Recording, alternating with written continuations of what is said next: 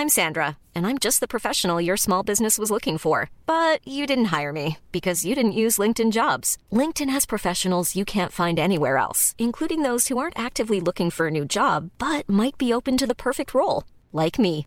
In a given month, over 70% of LinkedIn users don't visit other leading job sites. So if you're not looking on LinkedIn, you'll miss out on great candidates like Sandra. Start hiring professionals like a professional. Post your free job on linkedin.com/people today.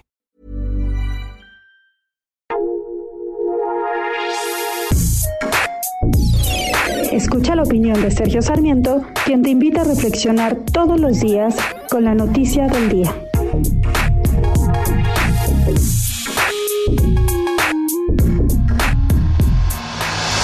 Durante mucho tiempo, en los tiempos del viejo PRI, la libertad de expresión, la libertad de prensa en México estaba muy acotada por el gobierno, un gobierno que pues que prohibía las críticas a los programas de este mismo gobierno.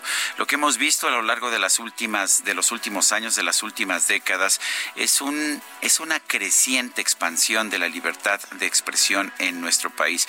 Esto permitió que los periodistas pudiéramos criticar a presidentes como Salinas de Gortari, a presidentes también como Cedillo, como Vicente Fox, como Felipe Calderón y como Enrique Peña Nieto.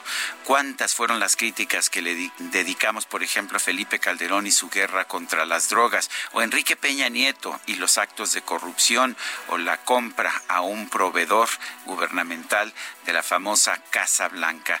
Todas estas críticas hicieron posible que Andrés Manuel López Obrador pudiera llegar a la presidencia de la República.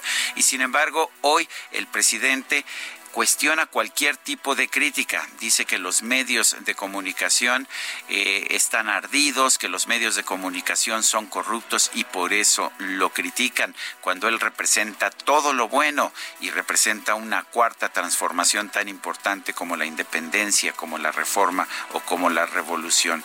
Yo lo único que puedo decir es que el presidente debe entender que la función de los medios aquí y en cualquier país del mundo es ofrecer ofrecer cuestionamientos y por supuesto quizás en algunas ocasiones nos equivoquemos y así lo hacemos, por supuesto, ofreceremos las correcciones necesarias, pero lo que no puede decir el presidente, lo que no puede hacer es tratar de regresar a los tiempos del viejo PRI en que se imponía una censura y no se podían expresar críticas en contra del presidente o del gobierno.